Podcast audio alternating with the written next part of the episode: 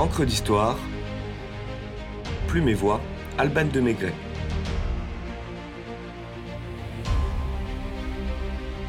La fée Mélusine ou la légende des Lusignan.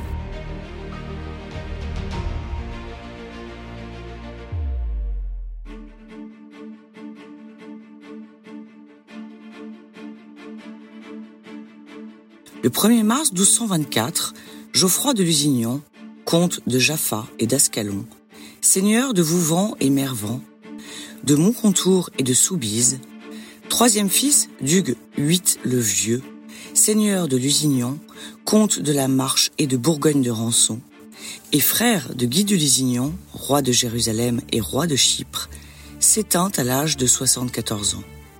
Un très bel âge. À offrir tant de garçons à leurs femmes, ces Lusignans assurent la continuité de leur illustre lignée poitevine de croisés, qui n'a pas fini de marquer l'histoire. Parmi les fils de Geoffroy, le redoutable Geoffroy II semble avoir eu une vie plus qu'épique.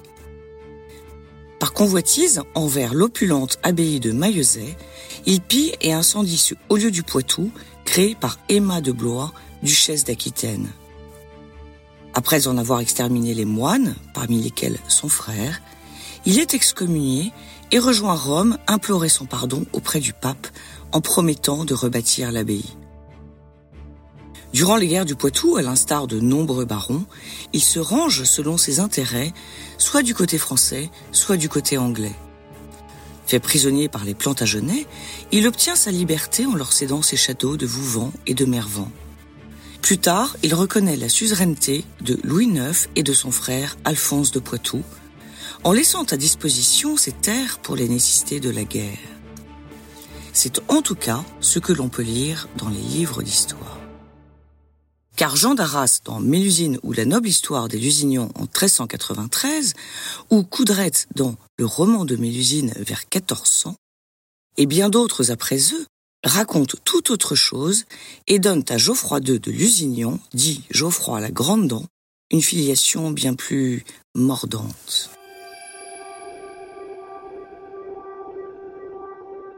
Il était une fée du nom de Persine qui vivait au royaume d'Albanie en Écosse.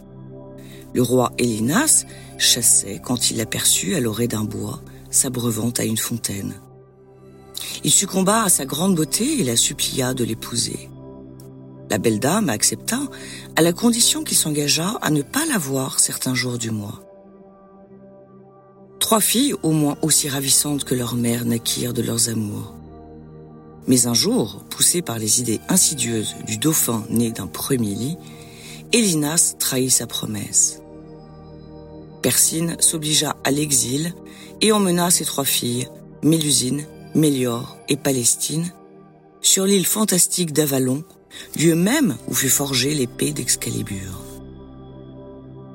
Le temps passant, les quatre femmes observaient de loin, avec mélancolie ou rancœur, le royaume de leur mari et père. Un beau jour, pour venger leur mère, les trois sœurs décidèrent d'enfermer le roi. Mais ce geste extrême courrouça la bonne Persine, qui, pour les punir, jeta une malédiction sur ses filles. Mélusine aurait le bas de son corps transformé en serpent chaque samedi. Mélior devrait vivre dans une tour avec un épervier. Et Palestine serait enfermée jusqu'à ce qu'un preux chevalier capable de déjouer un dragon jaloux vienne la délivrer. Mélusine, dans son funeste sort, avait au moins la liberté. Aussi s'en alla-t-elle.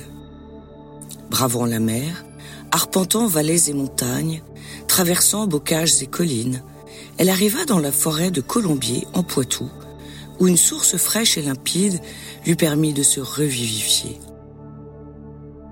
Alors qu'elle s'adonnait avec volupté au plaisir de la baignade, un cheval s'arrêta à la fontaine de la soif jolie, laissant le cavalier sans voix.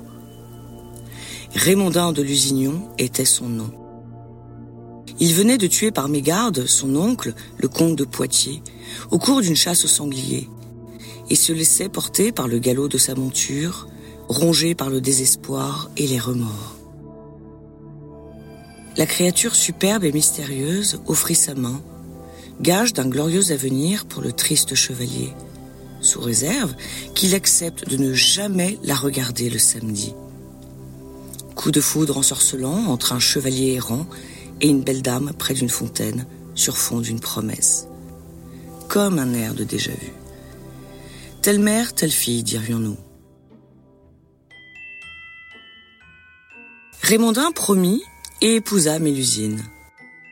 Poussé par sa femme, il parvient à convaincre le seigneur du Poitou de lui céder un lopin de terre qu'une peau de cerf délimiterait. Ce dernier n'avait sans doute pas lu Virgile et ignorait que Mélusine ferait sien le stratagème que Didon avait utilisé pour la fondation de Carthage. Dans le secret de la nuit, château, ville, forteresse, église poussent comme par enchantement sous les mains habiles de la fée. Selon la légende, Lusignan, Partenay, Vouvant, Mervan, Saint-Mexan, Ménigoutte, Niort, La Rochelle et tant d'autres villes ou villages poitevins portent l'empreinte de la mère Lusigne. La prédiction se réalise et la famille de Lusignan devient prospère et puissante avec une descendance garantie. Dix garçons naquirent de leurs amours. Urion, Eudes, Guyon, Antoine, Renaud, Geoffroy, Fromont, Horrible, Thierry et Raymonet. Tous furent vigoureux. Seuls les deux derniers n'avaient pas de tard physique. Trois furent rois. Trois partirent aux croisades. Parmi eux, Geoffroy Grandedent, qui avait la bouche fendue par une dent de sanglier et qui est, selon Rabelais, un ancêtre de son Pantagruel, ou plus exactement, comme il le précise dans le livre 5, je cite, le grand-père du beau cousin de la sœur aînée, de la tante, du gendre de l'oncle de la bru, de sa belle-mère. Il avait de l'esprit. C'est un véritable conte de fées pour les Lusignons jusqu'à ce samedi.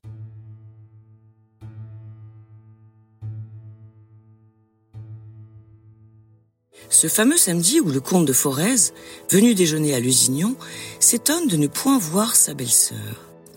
Langue de serpent, sans doute inspiré par la jalousie d'une réussite fraternelle trop fulgurante, le comte introduit un doute terrible dans l'esprit de Raymondin.